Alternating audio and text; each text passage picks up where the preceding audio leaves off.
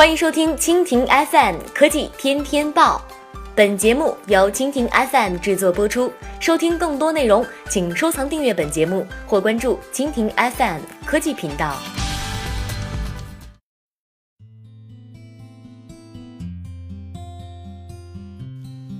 苹果播报：苹果正式发布邀请函，九月十二号新园区举办秋季发布会。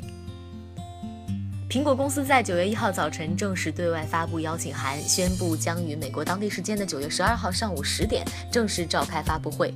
活动届时将全新的 Apple Park 新总部的乔布斯剧院举行。中文版的媒体邀请函写道：“我们家里见。”这是这次邀请上明确的信息。第一次在自己的新园区举办发布会，在过去的两年，通常发布会都在加州库比蒂诺总部，或者是旧金山比尔格雷厄姆市政礼堂两个地方举行。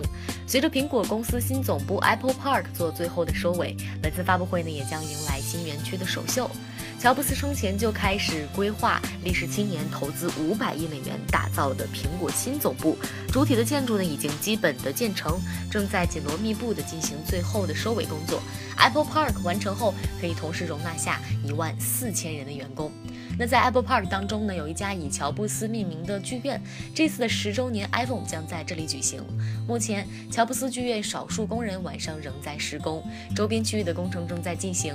此前我们还担心不能如期完工。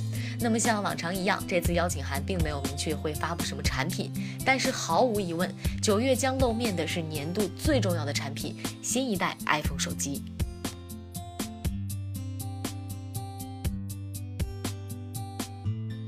好了，以上就是今天的科技天天报。收听更多内容，请关注蜻蜓 FM 科技频道。